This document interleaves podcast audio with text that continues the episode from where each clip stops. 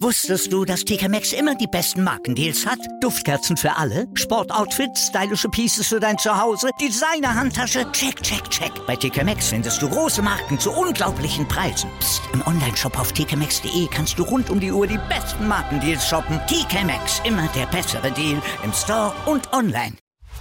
Chip and Charge. Der Tennis-Podcast mit Andreas Thies und Philipp Joubert. Auf meinsportpodcast.de.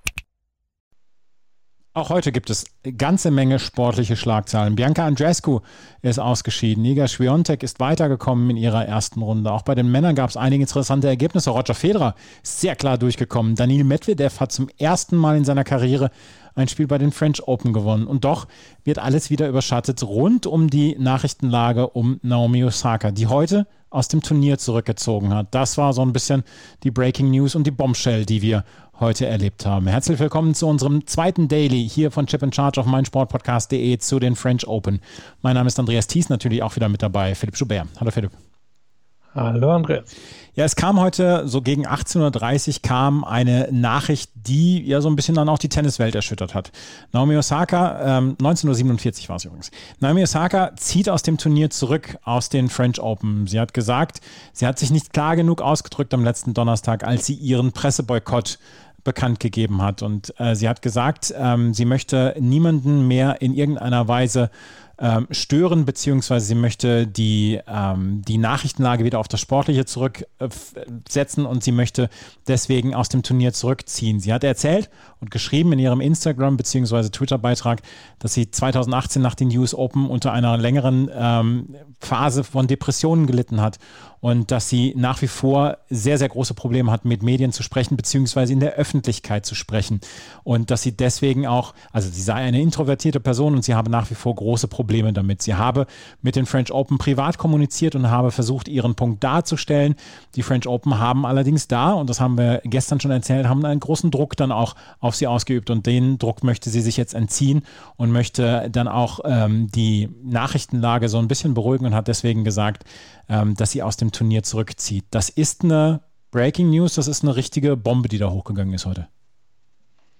Ja, vielleicht jetzt nicht mehr riesig überraschend, dass das dann am Ende der Ausweg war, der gewählt wurde von ihrer Seite. Denn bin mir nicht sicher, wie die Geschichte sonst hätte weitergehen können. Es wurde ja eben sehr explizit gestern von allen Institutionen, also zumindest allen Grand Slam-Institutionen, damit gedroht, dass sie nicht nur von diesem Turnier, sondern auch künftigen Turnieren ausgeschlossen werden könnte. Das ist ja quasi ein bisschen die größte mögliche Strafe, die es im Tennis gibt. Von daher hatte sie natürlich nicht mehr sonderlich viel Manövrierraum.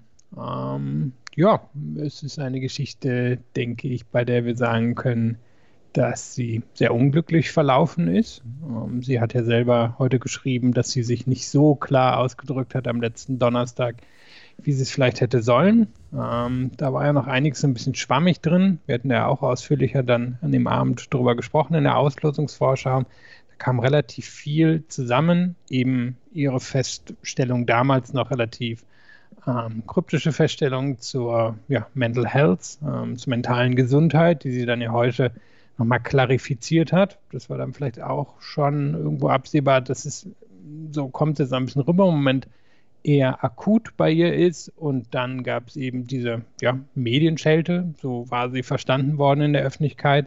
Die hat sie ja dann heute ein bisschen zurückgerudert, was sie nicht ganz zurückgerudert hat. Und da wird wahrscheinlich dann eben auch noch so ein bisschen was kommen in Zukunft ist das, wie sie findet, outdated, vielleicht kann man sagen, ein bisschen archaische, die archaische Herangehensweise, was die Interviewsituationen im Tennis bei den Grand Slams angeht. Da könnte ich mir vorstellen, dass da auch noch was kommt. Ja, und jetzt muss man mal gucken, wann wir sie wiedersehen, ähm, wie lange sie braucht, um sich zu erholen, um wieder zu sich zu finden und was die Tennisinstitutionen unter Umständen aus dieser Situation gelernt haben, außer enormer Druck hilft. Ich hoffe, Sie haben noch irgendwas anderes mitgenommen. Der Präsident des französischen Tennisverbandes hat dann eine Erklärung abgegeben auf, Deu auf Deutsch, auf Französisch und auf Englisch, ähm, wo er gesagt hat, dass er es äh, sehr, sehr schade findet, dass ähm, die, dass Naomi Osaka zurückgezogen hat und dass man immer versucht, ähm, die mentale Gesundheit der Spielerinnen und Spieler zu berücksichtigen und dann auch zu schützen. Und ähm, in einem Anfall, wo wir sagen können, das ist eine sehr große Ironie des Schicksals, hat er dann aber keine Fragen ähm, gestellt bekommen wollen, beziehungsweise hat keine Fragen akzeptiert. Und das nachdem er mit seinen Kollegen von ähm, Australian Open, US Open und Wimbledon erst gesagt hat, ja, vielleicht wird sie disqualifiziert, wenn sie keine Fragen beantwortet. Das war dann auch so ein bisschen die Ironie des Schicksals. Aber es gibt hier im Moment keine Sieger. Und ich gebe auch zu, dass ich so ein bisschen zurückrudern muss, weil ich habe am Donnerstag auch Worte der Kritik gefunden. Und ähm, Naomi Osaka hat hier dann auch gesagt, dass sie sich nicht klar genug ausgedrückt hat. Und ich weiß ganz genau, ich hätte anders reagiert, wenn dieses Statement am Donnerstag so klar gewesen wäre. Ich habe damals schon gesagt, ähm, ja, ich werde niemals ihre Gründe anzweifeln. Ich werde niemals sagen, das ist übertrieben, das ist mentale Gesundheit etc. Aber ich glaube, wenn dieses Statement damals so gekommen wäre, wie es heute war, in seiner Klarheit, und es war heute sehr, sehr klar und sehr, sehr offensichtlich, dann hätten wir, glaube ich, gar nicht diese ganz großen Diskussionen gehabt. Das soll gar kein Vorwurf sein und dass sie ähm, diese Gründe erst noch zurückgehalten hat, das ist erstens ihr gutes Recht und zweitens völlig verständlich. Ich möchte dann nur noch sagen, dass ich glaube, dass wir vielleicht diese große Diskussion gar nicht so gehabt hätten. Nö, also ich meine, es ist eine Situation, die sich unter Umständen natürlich auch nicht so entwickelt hätte, wenn sie nicht Naomi Osaka wäre. Sie ist eine der da würde ich jetzt mal Männer und Frauen einschließen, berühmtesten Sportler der Welt. Ähm, sie hat gerade in der anglophonen Welt, aber auch, glaube ich, in großen Teilen Asiens, auch außerhalb von Japan, eine enorme Strahlkraft. Sie hat auch eine Stimme, die sehr ernst genommen wird. Und von daher, wenn sie sowas verkündet und sich natürlich auch mit den Institutionen anlegt, dann wird es immer eine enorme Wucht entwickeln. Und ich kann mir jetzt nicht mehr im Einzelnen erinnern, was wir am Donnerstag gesagt haben. Aber ich hoffe, wir haben schon relativ viele Nuancen reingebracht und ich glaube, es gab kritikwerte Punkte an Ihrem Statement. Ähm, es waren einige Pauschalisierungen drin und die sind halt immer problematisch. Ähm, aber ich glaube, sie hatte sich ja auch schon in den letzten Jahren, und ich glaube, deswegen war die, war die, mh, hm, war die Reaktion jetzt vielleicht auch relativ nuanciert, fand ich zumindest. Also ich bin jetzt nicht viel auf Twitter oder so unterwegs gewesen, sozialen Medien, aber generell fand ich die Reaktion relativ nuanciert, weil sie natürlich eine, ja, eine, eine absolute Persönlichkeit ist und sich eigentlich auch sehr viel Kredit aufgebaut hat in den Medien in den letzten Jahren. Das war jetzt ja auch ein interessanter Aspekt, dass sie da dann ähm, so in dem Aspekt wirklich zurückgerudert ist. Und ja, wie wir da jetzt, ähm, also im Moment ist die Situation vielleicht bedrückend, aber ich kann mir vorstellen, das ist erst eine Situation, die werden wir erst in drei, sechs, vielleicht in zwölf Monaten wirklich beurteilen können, was dort passiert. Ich glaube, wir haben hier zwei Ebenen. Das eine ist das Tennis interne. Hm, da bin ich nie so hoffnungsfroh, dass sich wirklich was ändert. Einfach, wir haben es ja gesehen, alle sind doch irgendwie Einzelkämpfer und Kämpferinnen. Aber ich kann mir vorstellen, dass es nochmal eine etwas breitere Diskussion gibt, die dann vielleicht ins Tennis hineingetragen wird und dann werden wir sehen, ähm, ob es nicht doch am Ende Auswirkungen gehabt hat, die, die ganze Geschichte jetzt. Wir werden sicherlich da ähm, noch Nachspiel haben aus dieser ganzen Geschichte, weil Naomi Osaka natürlich auch dann auch gesagt hat, sie wird sich jetzt erstmal ein bisschen vom Tennisplatz fernhalten und wenn sie zurückkommt, wird sie die Diskussion dann auch wieder suchen, weil sie glaubt, was du eben gesagt hast, dass diese äh, Methode der Pressekonferenzen und der des äh, in der Öffentlichkeit sprechen outdated sind, also veraltet sind und wir werden sicherlich Diskussionen führen in den nächsten Monaten. Wie die dann aussehen werden, das wissen wir zu diesem Zeitpunkt noch nicht. Wir werden auf, euch auf jeden Fall auf dem Laufenden Laufenden halten. Naomi Osaka hat auf jeden Fall aus diesem Turnier zurückgezogen und das ist sehr, sehr schade, weil Naomi Osaka ist eine der schillerndsten Persönlichkeiten, die wir haben im Tennis. Und ähm, sie hat jetzt dafür gesorgt, dass Anna Bogdan in der dritten Runde steht und dann auf die Siegerin aus der Partie zwischen Paula Badosa und Danka Kovinic trifft.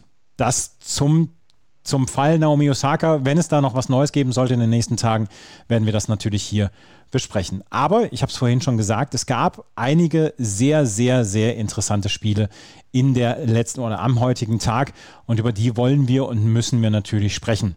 Und ähm, da müssen wir als erstes über wahrscheinlich die ganz große Überraschung des heutigen Tages sprechen, weil Bianca Andrescu, die hier in Sechs gesetzt war, von der wir auch nicht so richtig wussten, in welcher Form sie, sie ist, die ist heute ausgeschieden und sie ist heute in einem Marathon-Match ausgeschieden, was über drei Stunden gedauert hat, gegen Tamara Sidancek. Tamara Sidancek, die letztes Jahr schon in einem Marathon-Match ausgeschieden war, hatte dieses Mal das bessere Ende für sich, für sich gefunden. 6 zu 7, 7 zu 6 und 9 zu 7 heißt es am Ende für Tamara Sidancek, die in die zweite Runde einzieht.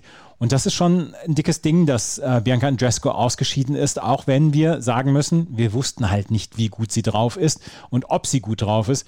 Wir haben es jetzt gemerkt, sie ist einfach nicht gut drauf. Ja, irgendwie eine Überraschung, irgendwie nicht und irgendwie dann doch wieder.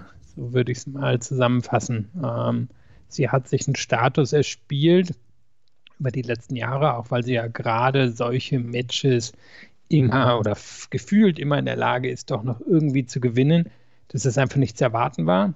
Dann müssen wir eben sagen, dass in diesem Jahr mal wieder verletzt gewesen ist und gerade als eine Covid-Erkrankung überstanden hat.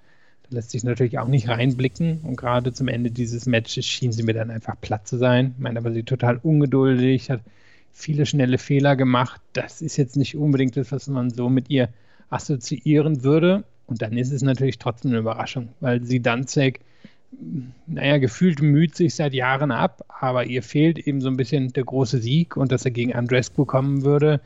Gegen Andrescu, die wirklich solche Matches unter allen Bedingungen eigentlich immer gewinnt, die ja hier auch wieder einiges an mentaler Stärke gezeigt hat, auch wenn es dann am Ende irgendwie daneben ging, ist doch überraschend. Und bei Andrescu ist im Moment wirklich so ein bisschen das Murmeltier-Phänomen. Im Moment wiederholt sich das alles Vielleicht geht das auch wirklich die ganze Karriere so weiter. Aber es ist schon erstaunlich. Da kam sie dann endlich auf die, ja, nach Europa auf den Sand und zack, war sie erstmal Corona-positiv, ein paar Wochen aus dem Geschäft, hat dann letzte Woche in Straßburg wieder aufgegeben, sie angetreten, das heißt, sie war fit genug und dann am Ende schien sie mir aber eben nicht mehr fit genug zu sein, um das Match hier über die Ziellinie zu bekommen. Sie kriegt nicht so richtig Konsistenz in ihre Turnierauftritte. Das ist zum Teil natürlich bitter und kein Eigenverschulden dadurch, dass sie verletzt ist. Die Corona-Erkrankung, die du eben äh, dann genannt hast, beziehungsweise der positive Test, den sie dann gehabt hat. Sie bekommt keine Konstanz rein in ihre Auftritte. Und ich glaube, äh, das braucht sie ganz dringend, um dann ja auch so ein bisschen Konstanz in ihre Ergebnisse dann ja auch reinzubekommen, dass sie vielleicht dann auch äh, dass sie dann auch verlässlicher ist, was auf diesen, was sie auf diesen großen Bühnen stattfindet, weil wir wissen seit ihrem US Open Sieg, zu was sie in der Lage ist. Aber das konstant abzurufen, das scheint noch ihr wirklich ihr großes Problem zu sein. Ja, müssen gar nicht mal zum US Open Sieg schauen, müssen nach Miami oder können nach Miami dieses ja. Jahr schauen. Hat sie vier Top Ten Spielerinnen, glaube ich, in Folge geschlagen, bis sie dann im Finale wieder aufgeben musste. Und dann war sie auch erstmal wieder eine Zeit raus, hat wieder ein bisschen gedauert und dann kam sie ja eben rüber nach Europa für die Sandplatzsaison. Ja, ich glaube, sie, sie will es, ähm, sie will es schaffen, äh, so eine Konstanz reinzubekommen. Aber ich kann mir vorstellen, dass die Hürde dann irgendwo doch auch schon ganz schön groß ist. Sie hat eineinviertel Jahre mit Verletzungen ausgesetzt und ich kann mir vorstellen, dass da dann schon eine gewisse Angst ist, dass sich das wiederholt und sie wird wissen, dass sie viel spielen muss, um in die Form zu kommen, dass sie Grand Slam Turniere gewinnt, aber auf der anderen Seite hat sie wahrscheinlich enormen Respekt, nicht nochmal in diese Situation reinzurutschen. Also es ist ein bisschen ein Teufelskreis. Bianca Andrescu ist ausgeschieden. Tamara Sidansek, die letztes Jahr bei den French Open mit 8 zu 6 im dritten Satz gegen Gabini Muguruza verloren hatte, steht jetzt in der zweiten Runde. Und dort trifft sie auf Madison Brangle. Die hat gegen Cam Maria Camila Osorio Serrano gewonnen in äh, drei Sätzen. Äh, Osorio Serrano, die durch die Qualifikation gekommen war, dort schon über und über getaped war an beiden Oberschenkeln, hat sie sie jetzt auch noch und hat gegen Madison Brangle verloren. Ähm, wir haben noch eine weitere große Überraschung heute erlebt, nämlich dass äh, Gabini Muguruza ausgeschieden ist. Die verlor gegen Marta Kostiuk mit 1 zu 6 und 4 zu 6. Und das wäre eine große Nachricht, weil Marta Kostiuk äh, auch nicht unbedingt die Spielerin ist, der man eine, eine Sensation gegen Gabini Muguruza auf Sand zutraut. Aber Muguruza war verletzt. Ja, hatte sie dann auch anscheinend noch ähm, zum Wochenende hin in der spanischen Presse in Paris gesagt, also im spanischen Presseteil, dass sie nicht glaubt, dass sie fit genug ist, um hier gewinnen zu können. Und das war ehrlicherweise ein ziemlicher Katastrophenauftritt. Also es waren so viele ähm, Unforced Error drin, so schnell auf den Ball gegangen, hat sich viel, also schnell auf den Winner gegangen, hat sich schlecht bewegt. Also das war meilenweit entfernt von der Muguruza, die wir zum Anfang des Jahres gesehen haben. Kostjuk hat ja auch Anfang des Jahres gut gespielt und sicherlich langfristig eine, die sich mal in die Top 20 vorarbeiten kann. Aber dass sie Muguruza unter komplett normalen Umständen hier bei dem French Open rausnimmt, das wäre wahrscheinlich schon eine ziemlich große Überraschung gewesen. So müssen wir dann hier wohl wirklich sagen, dass Muguruza nicht komplett fit war. Bin gespannt, ob es dann bei ihr besser auf dem Rasen aussieht. Da kann sie sich ja durchaus auch zutrauen, um den Wimbledon-Titel mitzuspielen. Aber das, das war wirklich eine richtig schlechte Leistung, die sich eigentlich eben nur durch Verletzungsprobleme oder ja, die Nachwirkung von Verletzungsproblemen erklären lässt. Und äh, Mata Kostic trifft jetzt auf Zhai Zheng. Die hat gegen Sarasori Bistormo etwas überraschend in drei Sätzen gewonnen. Und das ist die Ecke, wo Gabini Muguruza ist, wo auch Iga Swiatek ist. Und Iga Swiatek hat heute ihre erste Runde gespielt gegen Kaya Juvan. Da gab es relativ herzige Bilder, weil die beiden wohl die besten Freundinnen sind und haben sich schon vor dem Match haben sie sich äh, umarmt und nach dem Match haben sie auch noch länger unterhalten und über das Match unterhalten und so fort. Ähm, dazu gab es dann auch noch heute Geburtstagsfeier. Iga Swiatek ist 20 heute geworden und Iga Swiatek hat ihr Match relativ klar mit 6 zu 0 und 7 zu 5 gewonnen. Der zweite Satz war etwas enger, da hat äh, Kaya Juvan sehr, sehr gut gespielt, aber der erste Satz, der war schon beeindruckend von Iga Swiatek und ähm, bei der hat man jetzt noch nicht das Gefühl, dass sie wackelt. Nee, für die war das heute auch ein guter Tag. Ich meine, Mugrosa ist endgültig raus. Die wäre eine gewesen, die Swiatek in Gefahr hätte bringen können. Jetzt sind hier eigentlich eben nur noch Annette Konterweit unter größeren Namen in ihrem Teil der Auslosung drin. Also das ist ideal gelaufen und das Match heute lässt sich, glaube ich, unter zwei Aspekten zusammenfassen. Sie hat einen wesentlich besseren zweiten Aufschlag als Juvan, hat er auch einfach mehr Punkte gemacht und das andere, umso länger der Ballwechsel ging, umso mehr Punkte hat sie gewonnen. Also da war sie dominant. Das war relativ ausgeglichen. Meinen kurzen Punkten, meinen langen Punkten war sie klar vorne. Und das ist ja auch etwas, was wir von ihr in diesen beiden Sandplatzsaisons gesehen haben, 2020 und 2021 dass sie in der Lage ist, auf Sand in längeren Ballwechseln Winkel und Spins zu finden, die kaum jemand anders auf der Tour finden kann. Und das ist, was sie auszeichnet. Das hat sie heute wieder gezeigt. Sie kriegt jetzt in Rebecca Patterson in der zweiten Runde auch eine relativ dankbare Gegnerin, die es, glaube ich, nicht mit ihr wird aufnehmen können. Und wenn alles normal läuft, dann sollte sie sich mindestens bis ins Viertelfinale hier vorarbeiten.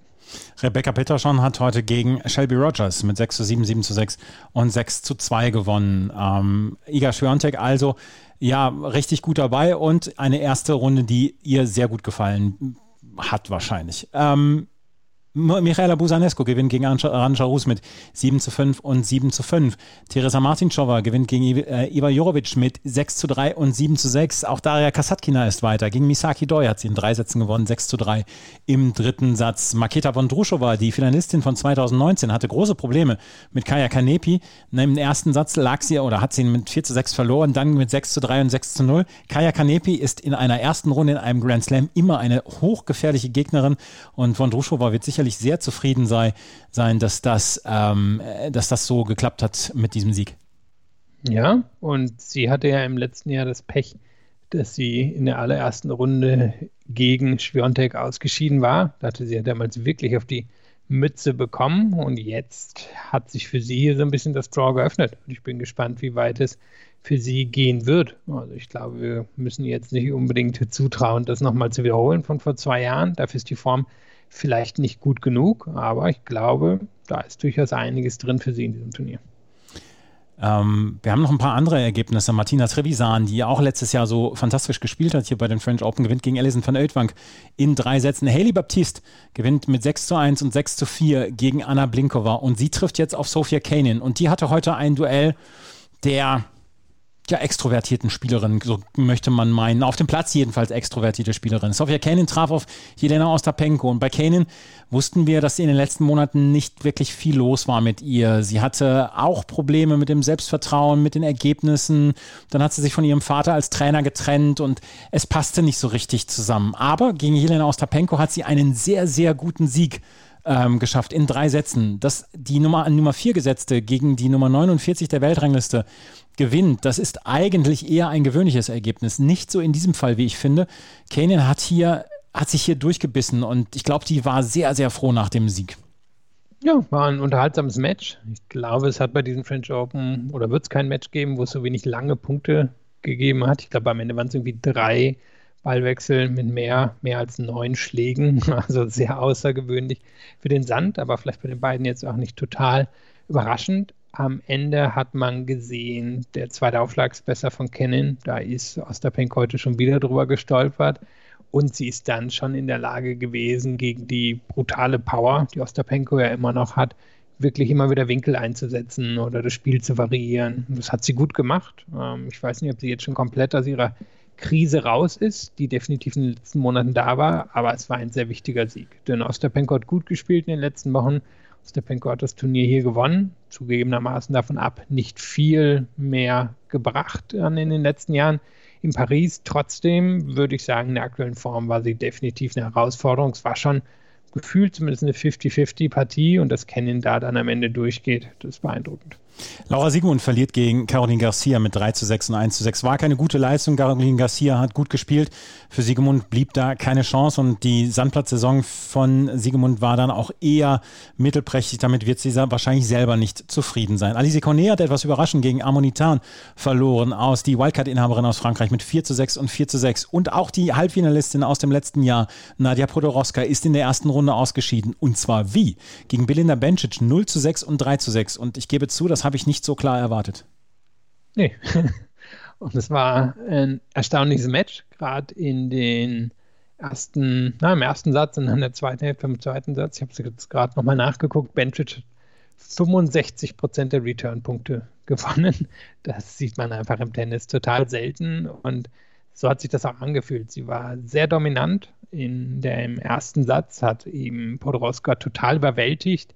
Die ist dann nochmal ins Match reingekommen und dann wurde es durchaus eng im zweiten Satz bei 3-3-0-40, meine ich, ist es gewesen aus der Sicht von Bencic und dann hat Bencic aber die letzten drei Spiele gewonnen. Für Podroska bitter. Die kann ihre Punkte aus dem letzten Jahr noch ein bisschen behalten, aber die wird natürlich trotzdem hoffen, jetzt einiges an Punkten auch noch zu gewinnen in den nächsten Monaten, damit sie dann nicht zu weit abstürzt. Und ich kann mir vorstellen, dass da bei ihr Nerven so ein bisschen drin gewesen sind. Ich meine, es war irgendwo eine gefühlte Titelverteidigung für sie, also ihres absoluten Durchbruchs im letzten Jahr. Aber auf der anderen Seite muss man eben wirklich sagen, hat Bencic richtig gut gespielt. Das war eine der besten Sandleistungen, die ich von Bencic gesehen habe. Und sie kriegt ja jetzt dann auch in Form von Daria Kasatkina durchaus eine sehr unterhaltsame Gegnerin geboten. Also da bin ich gespannt, wie das ausgeht.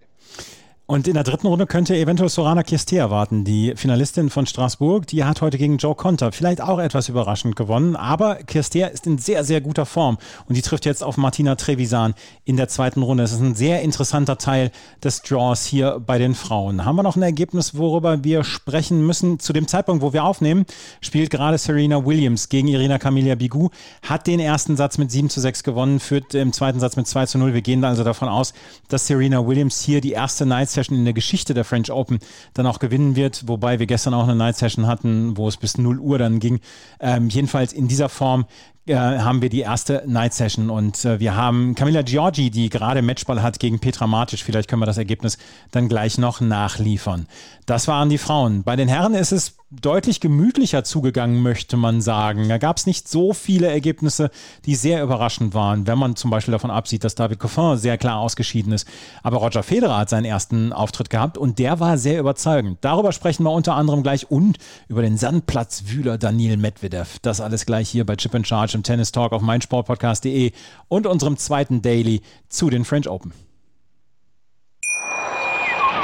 Wusstest du, dass TK Maxx immer die besten Markendeals hat? Duftkerzen für alle, Sportoutfits, stylische Pieces für dein Zuhause, Designer-Handtasche, check, check, check. Bei TK Maxx findest du große Marken zu unglaublichen Preisen. Psst. im Onlineshop auf tkmaxx.de kannst du rund um die Uhr die besten Markendeals shoppen. TK Maxx, immer der bessere Deal im Store und online. Roger Federer hat und das glaube ich, kann man sagen, ohne in irgendeiner Weise Blasphemie zu betreiben, einen sehr enttäuschenden Auftritt bei den French Open, äh, beim Turnier in Genf gehabt. Bei den French Open in dieser Woche bislang keinen schlechten Auftritt gehabt. Dennis Istumin ist natürlich ein Spieler, der genau seine Kragenweite ist. Das ist ein Spieler, der mitspielen will, der selber auch die Initiative ergreifen will und das ist für ähm, Roger Federer in normalen Zeiten eigentlich ein schönes Entree. So war es auch heute. Roger Federer gewinnt in drei Sätzen, macht einen guten Eindruck und hat seine erste Runde äh, hinter sich gebracht und steht weiterhin im Turnier Und das war ein richtig guter Auftritt heute von Roger Federer, oder? Ich, also er war sehr, sehr zufrieden hinterher. Ja, hat 80 Prozent der Punkte hinterm Aufschlag gewonnen. Ich glaube, da wird er nicht viele Matches in seiner Karriere verloren haben, wenn ihm das gelungen ist. Du hast es beschrieben. Es war ein lockerer Aufgalopp. Er war eigentlich immer, ja, hatte die Partie immer im Griff. Ähm, hat nicht die Waffen, um ihn spielerisch herauszufordern. Und er hat dann Federer auch viele Schläge auf dem Tablett serviert. Trotzdem muss man herausstreichen, gerade nach den Leistungen, die wir von Federer im Februar in, oder was glaube ich im März in Doha und dann jetzt in Genf gesehen haben, dass das wesentlich besser war. Das war ähm, schon durchaus näher an dem, was man von ihm erwarten würde. Wird jetzt in den nächsten Runden mehr herausgefordert werden. Schon den nächsten gegen Marin Cilic, der heute gewonnen hat und gegen den Federer natürlich schon zwei Grand Slam-Finals gespielt hat. Also das, das ist dann wirklich auch ein bisschen, bisschen anderes Niveau, auch wenn Cilic nicht mehr ganz der Spieler ist, wie er einst war. Trotzdem, da, da wird mehr kommen und da werden wir wahrscheinlich schon eine ganz gute Einschätzung geben können, wie es im Moment um Federer steht. Aber ich glaube, er wird auch aus diesem Match wesentlich positiver rausgehen, als es zum Beispiel der Fall in Genf oder in Doha war. Ja, heute hat er dann auch gesagt, dass er sehr viel aggressiver war, dass er die Bälle früher genommen hat, dass er in Genf hinten an der, äh, am, am Zaun so ein bisschen die Bälle versucht hat zu nehmen und dass er sich überhaupt nicht wohlgefühlt hat beim Spiel gegen Pablo Andujar. Und ähm, ja, das ist äh, eine, eine Leistung, das, war, das waren zwei verschiedene Roger Federers, die wir in Genf gesehen haben und die wir heute gesehen haben. Und du hast es gerade erwähnt, sein nächster Gegner ist Marin Cilic. Die beiden haben sich in zwei Grand Slam Finals schon gegenübergestanden. Jetzt zweite Runde bei den French Open. Äh, die Zeiten ändern sich. Äh, Marin Cilic hat heute allerdings eine sehr gute Leistung gezeigt gegen Arthur Rinderknich. Hat er gewonnen mit 7 zu 6, 6 zu 1 und 6 zu 2 und das wird Cilic sicherlich sehr, sehr erfreut haben. Das war eine gute Leistung von ihm und ähm, diese guten Leistungen von Cilic sieht man nicht mehr so ganz häufig, muss man dann ja auch sagen. Wer große, große Probleme hatte und ähm, wer vielleicht auch so ein ähnliches Problem hat für Alexander Zverev noch in den ersten Runden, das ist Yannick Sinner. Yannick Sinner spielte gegen Pierre-Hugues Herbert. Pierre-Hugues Herbert hat aber ein Problem seinerseits. Der kann solche Matches nicht ausservieren bzw. nicht zu Ende bringen. Letztes Jahr gegen, ähm, gegen Alexander Zverev führte er mit 2 zu 0 Sätzen, nur um in fünf Sätzen zu verlieren. Er hat insgesamt eine ziemliche Historie bei den French Open an Fünfsatz-Matches gegen große Jungs, die er verloren hat. Und jetzt hat er gegen Yannick Sinner verloren. Und er sah zwischendurch sogar aus wie auf der Siegerstraße. Er hatte einen Matchball im vierten Satz aber Sinner kann den Matchball abwehren und am Ende in 3 Stunden 32 gewinnen mit 6-1, 4-6, 6-7, 7-5, 6-4. Da waren die inzwischen schon zahlreichen Sinner-Fans ähm, etwas nass geschwitzt hinterher. Ja, gerade nochmal entwischt. Ich glaube, so kann man es zusammenfassen. Und es waren am Ende wirklich die kurzen Punkte, die es ihm gewonnen haben. Er ist einfach noch ein bisschen potenter beim Aufschlag. Er ist in der Lage, kurze Punkte schneller zu Ende zu bringen. RBR ist ein absoluter Styler, aber hat einfach nicht die Wucht von einem Sinner und das hat am Ende so ein bisschen dann den Unterschied gemacht. Und wenn man Matchball abwehrt, ist natürlich auch immer ein klein bisschen Glück dabei. Also da wird Sinner wahrscheinlich drauf schauen später mal und sagen, hui, eher Glück gehabt und für ihn kann es ja durchaus in diesem Turnier noch um einiges weitergehen und dann ja, wird es unter Umständen in diesem Moment dann entschieden haben, quasi zu seinen Gunsten, dass er da nochmal entwischen konnte. Es könnte ein Achtelfinale gegen Rafael Nadal folgen und ähm, wir werden es sehen, ob es das geben wird. In der zweiten Runde trifft er auf jeden Fall auf Gianluca Mager. Der hätte eigentlich heute gegen John Millman antreten sollen, aber John Millman hat kurz vorher noch äh, zurückgezogen und dann wurde Peter Gojovcik als Lucky Loser eingesetzt. Und Peter Gojovcik hat eine gute Figur abgegeben, hatte sogar Chancen im vierten Satz den zu gewinnen. Bei 5-5 hatte er Breakbälle und konnte nicht dieses Break holen, wurde dann gebreakt und verlor dann in vier Sätzen. Gianluca Mager, also in der zweiten Runde der Gegner von Yannick Sinner. Ähm, wir werden morgen dann auch noch einen weiteren Spieler erleben, der in dem Teil des Draws ist, der eventuell im Viertelfinale auf Rafael Nadal oder Yannick Sinner treffen könnte. Das ist Andrei Rublev, der dann gegen Jan-Lennart Struff spielen wird. Kaspar Rüth, ein Spieler, der, das ist ja schon nicht mal mehr Dark Horse, was wie er genannt wird, sondern er wird eigentlich schon Mitfavorit genannt auf Viertelfinale oder Halbfinale. Der hat heute gegen Kaspar Rüth, äh, gegen Benoit Paire gespielt und er hat den ersten Satz mit 5 zu 7 verloren.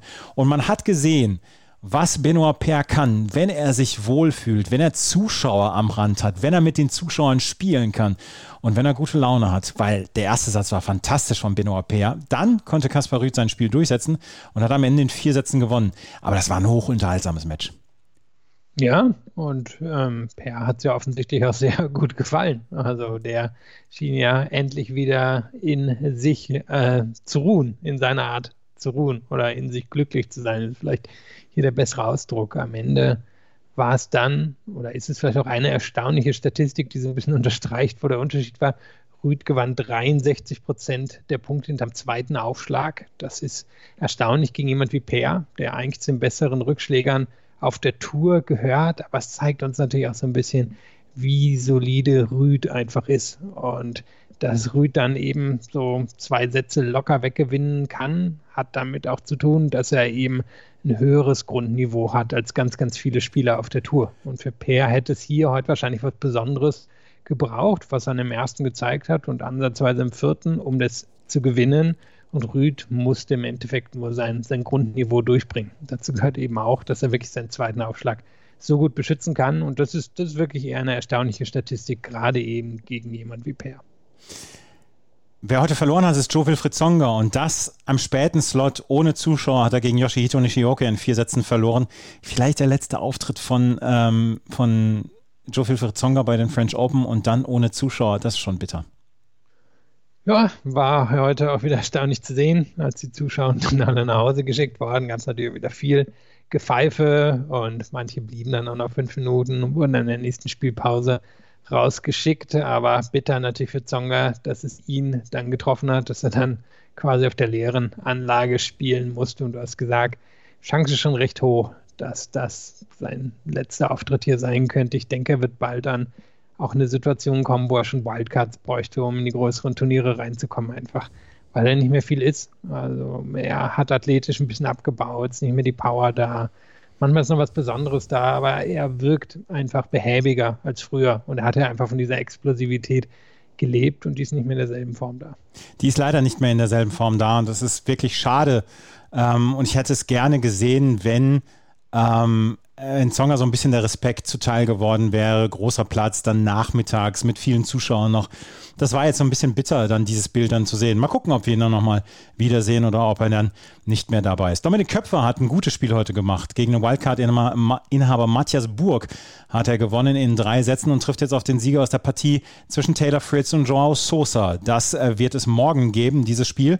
Und ähm, wir werden morgen natürlich dann darüber berichten, über dieses Match. Wir haben noch ein paar weitere Ergebnisse. Maximilian Matera verlor gegen Filip Krajinovic mit 4-6, 1-6, 6-7. Alles das, was Matera machte, konnte Filip Krajinovic besser. Gerade mit der Vorhand konnte er extrem dominieren.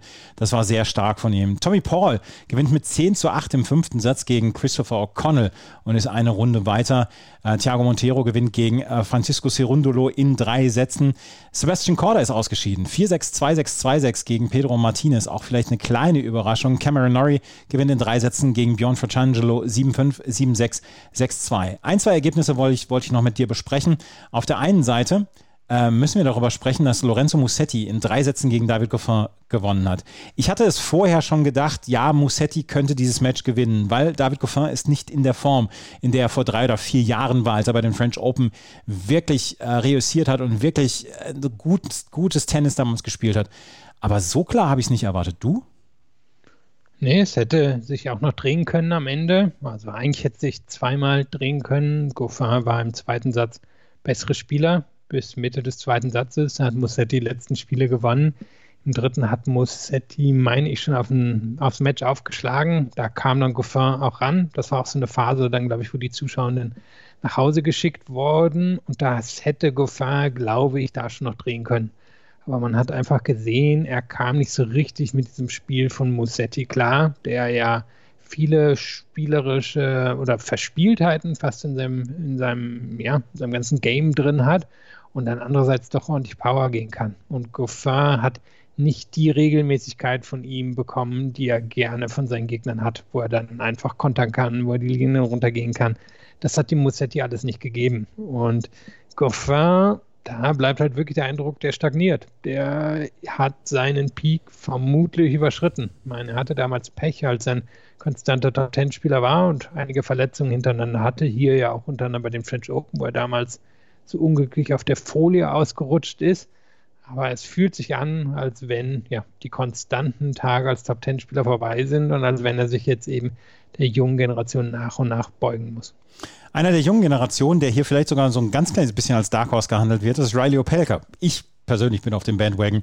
Äh, Riley Opelka, der hat gegen Andrei Martin heute mit 6 zu 3, 6 zu 2, 6 zu 4 gewonnen. Nikolas Basilashvili gewinnt in vier Sätzen gegen Dujan Lajovic. Ähm, wir haben Radu Albert, der gegen Federico Del Bonis verloren hat. Del Bonis mit exzellenten Ergebnissen in den letzten Wochen auf Sand. Ähm, Del Bonis in vier Sätzen weiter. Lloyd Harris gewinnt etwas überraschend gegen Lorenzo Sonego mit 7 zu 5, 6 zu 4 und 6 zu 4. Ein Ergebnis, was mich komplett ratlos zurückgelassen hat, ist das Ergebnis von Steve Johnson gegen Francis TFO. Steve Johnson, der kaum einen Ball getroffen hat in den letzten Wochen und Monaten, der auf Challenger-Turnieren dann auch unterwegs war und auch dort nicht die Ergebnisse hatte, liegt 2-0 Sätze gegen Francis TFO zurück, gewinnt dann die drei Sätze 3 bis 5, 6-4, 6-2, 6-1. Und ähm, dann müssen wir am Ende noch über Daniel Medvedev sprechen. Daniel Medvedev, der den Sand so hasst, hat gegen Alexander Bublik gespielt, der Tennis so hasst. Und äh, die beiden haben, ich habe vorher gedacht, das wird ein sehr unterhaltsames Match. Das wird ein unterhaltsames Match mit vielen Highlights. Wurde es gar nicht. Am Ende gewinnt Daniel Medvedev sehr sicher 6 zu 3, 6 zu 3 und 7 zu 5. Und für mich stellt sich die Frage, diese ähm, Bedingungen, es war relativ warm, 22, 23 ähm, Grad und am Ende machte Daniel Medvedev einen sehr kompetenten Eindruck. Sind es vielleicht die Bedingungen? Braucht er es vielleicht ein bisschen wärmer, damit er dann sein Spiel durchziehen kann? Andererseits, er braucht eigentlich einen flachen Ballabsprung. Und nochmal ganz kurz zur Qualität des Matches. Da hat dann Kennen Ostapenko aus dem Feuer geholt, was die beiden eigentlich versprochen hatten.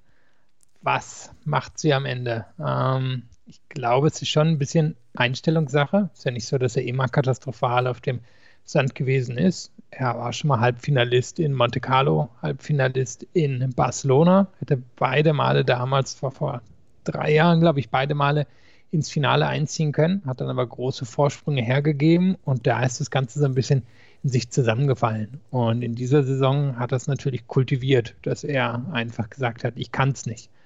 Und dass es natürlich schon kann, hat er hier gezeigt. Ähm, bin mir auch nicht sicher, ob die Bedingungen ihm hier so ideal entgegenkommen. Ich meine, sie sind natürlich einigermaßen schnell. Es ist jetzt kein, kein Sumpf, wie man ihn auch ähm, im Sandplatztennis sehen kann.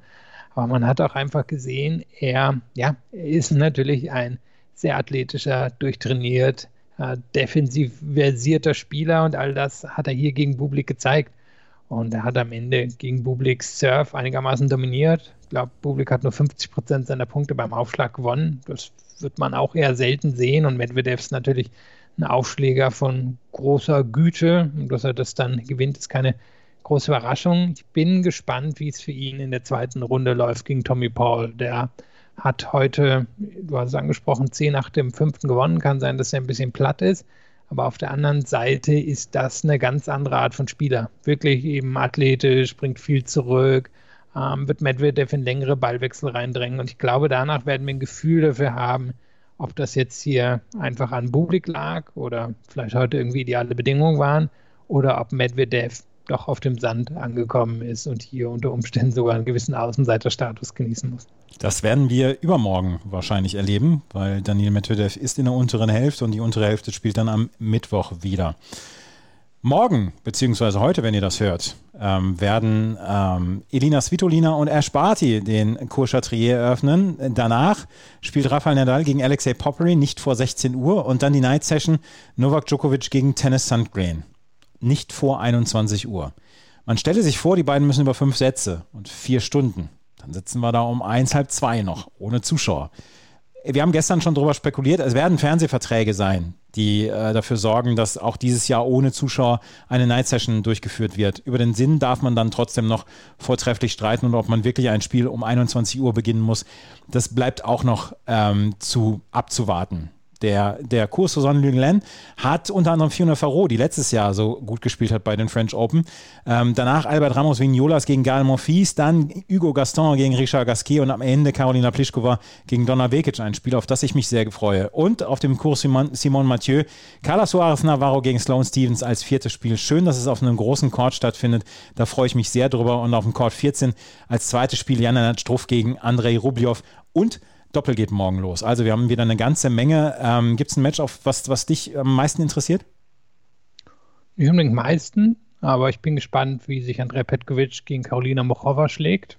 Da war ja auch so ein bisschen die Luft raus bei Petkovic in den letzten Wochen gefühlt von außen.